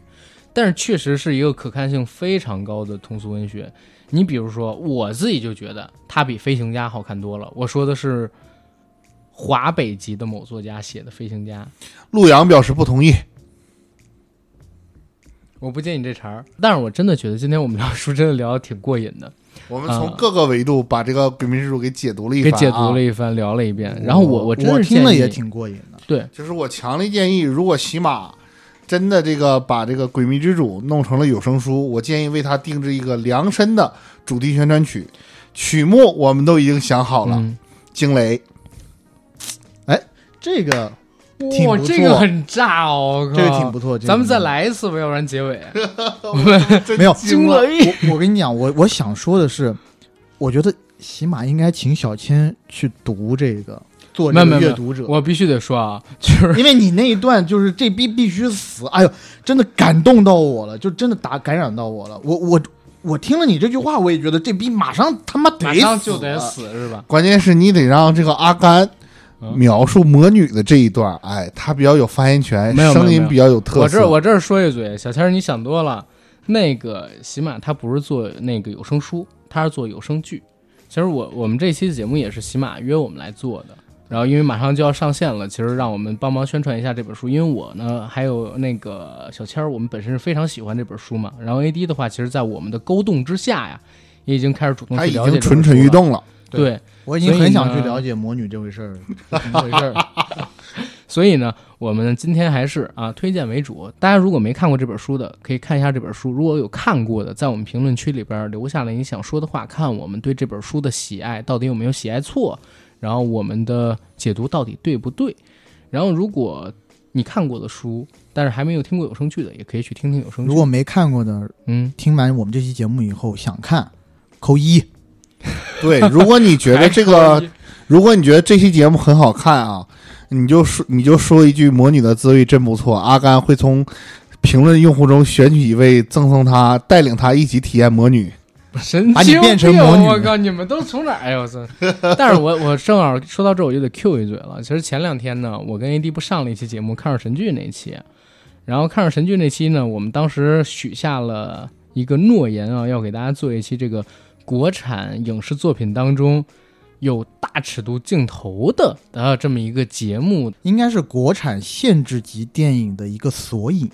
对，然后我们应该聊大陆为主吧。其他可能会聊一些比较冷门的港台，要不然你要全都聊的话，太多太多对，因为港台那片儿大家也知道，《大内密探零零信》啊什么的，对官人我要啊。对对，对。没天没地没衣穿，啊，七擒七纵七色狼，啊，劈鬼捉呀，借着两点说爱你啊 之类的。待到蜜对桃成熟时，哎呀，你才三滴人家都三十三滴啦，对吧？金瓶梅啊，三滴金瓶梅啊，三滴金瓶梅，三 D 肉蒲长时间团看电影还是比较累，还是记得做肉蒲团，对，反正就是看了金瓶梅以后，我就特别想吃葡萄。没毛病。一路向西就有葡萄，偶尔尝尝苹果也不错。啊，我以为你说完了，红樱桃呢，大家都完塞了，这个 然后就说到这儿吧。如果想加群的朋友，请加 J A C K I E L Y G T，加我们管理员的微信，然后让他拉您进群，和我们一起聊天打屁。然后有北京、上海、岭南部分的朋友们呢，在加我的时候，记得跟我说一下你们所在的城市，然后我把你拉到固定的群，